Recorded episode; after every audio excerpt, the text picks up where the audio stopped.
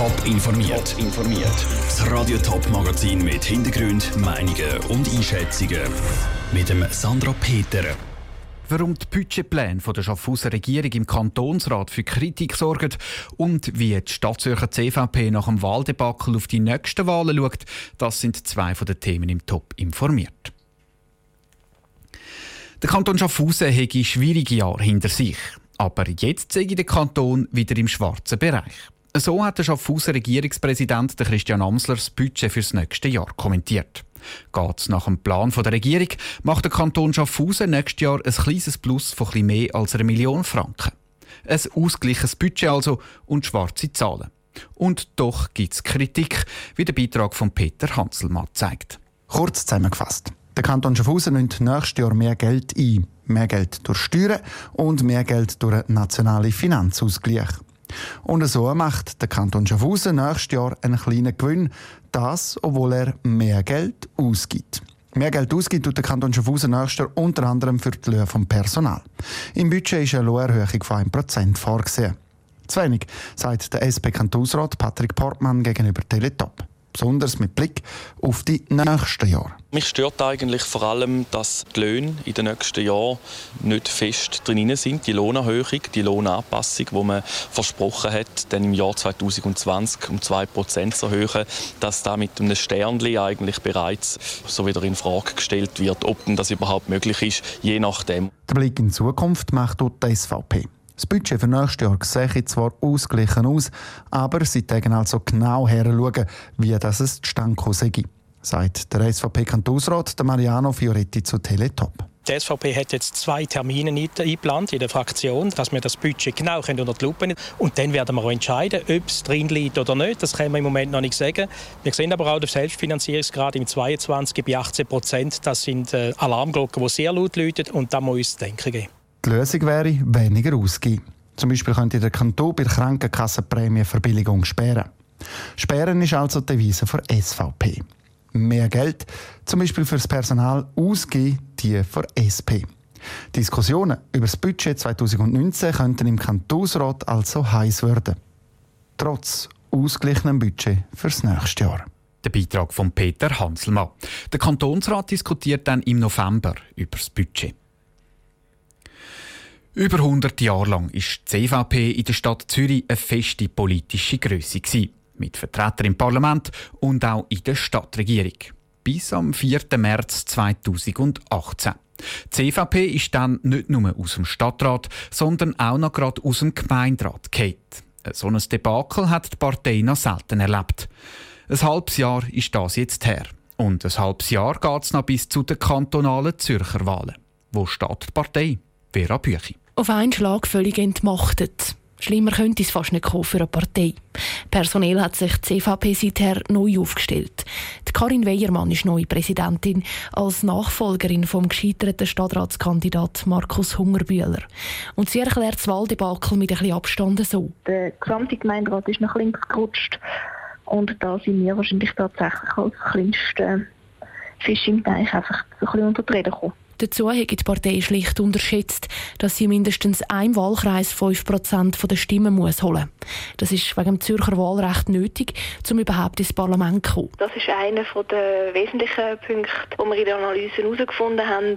Da haben wir im Vorfeld der Wahlen ganz offensichtlich äh, falsche Entscheidungen getroffen. Mit dem müssen wir jetzt heute leben und jetzt gilt es vorwärts zu schauen heisst konkret, dass jetzt schon eine Arbeitsgruppe am Stadtzürcher Wahlkampf 2022 feilt. Die Leute sagen der Partei jedenfalls nicht davon gelaufen, betont Karin Weiermann. Zum Glück im Gegenteil. Es hat einen sehr starken Ruck durch die gesamte Stadtpartei gegeben und es ist sehr schnell ein grosses, jetzt erst recht Gefühl entstanden. In deren Arbeitsgruppe machen auch bisherige Gemeinderäte mit. Also das Know-how, das geht nicht einfach verloren. Mit den Zürcher Kantonsrat und Regierungsratswahlen kommt im März auch schon der nächste Stresstest. Die Kantonalpräsidentin Nicole Barandun hofft dort auf die vielen Gemeinden, wo die CVP in der Vergangenheit stark war. Ich bin ehrlich gesagt zuversichtlich, dass wir im Kanton eine einfachere Ausgangslage haben. Aber natürlich ist ein grosser Einsatz gefragt von allen Beteiligten. Und damit ist direkt auch die Stadtzürcher CVP gemeint. Sie müsste nämlich zwei von den acht CVP-Sitzen im Kantonsrat verteidigen. Für die Stadtzürcher Präsidentin Karin Weiermann könnten die Wahlen darum gar nicht wichtiger sein. Es ist eigentlich schon so ein bisschen das Ziel, Beginn der Trendwende auf 2022, beziehungsweise ganz sicher, dass wir nicht nochmal so einen schwarzen Tag erleben. Ganz den Optimismus verloren hat Karin Weiermann nämlich nicht. Nicht nur eine Partei sei jetzt gewarnt. Ich glaube auch, dass die Wähler jetzt doch sehr klar vor Augen geführt bekommen haben, was passieren kann, wenn sie eben nicht die CVP-Listen einwerfen. Und die meisten, so habe ich den Eindruck, vermissen die CVP doch irgendwie auch ein bisschen in der Politik. Karin Weiermann, Präsidentin der arg gebeutelten Stadtzürcher CVP, im Beitrag von der Vera Büchi. Mit welchen Themen die CVP im März genau will punkten, hat noch niemand verraten. Das will die Partei in den nächsten Wochen präsentieren. Opfer von häuslicher Gewalt oder Stalking sollen besser geschützt werden. Nach dem Ständerat hat auch der Nationalrat an einer entsprechenden Gesetzesänderung zugestimmt. Zu den Massnahmen gehören unter anderem auch elektronische Fußfesseln für Stalker. Franziska Boser berichtet aus dem Bundeshaus. Das Handlungsbedarf besteht ist im Bundeshaus unbestritten. Zum Beispiel sollen nicht mehr die Opfer allein entscheiden, ob ein Strafverfahren weitergeführt wird. Viele Täter setzen die Opfer unter Druck, sagt die Bundesrätin Simonetta Sommaruga. Ein Druck, der kaum auszuhalten ist. Wir sprechen hier von Gewalt in Paarbeziehungen.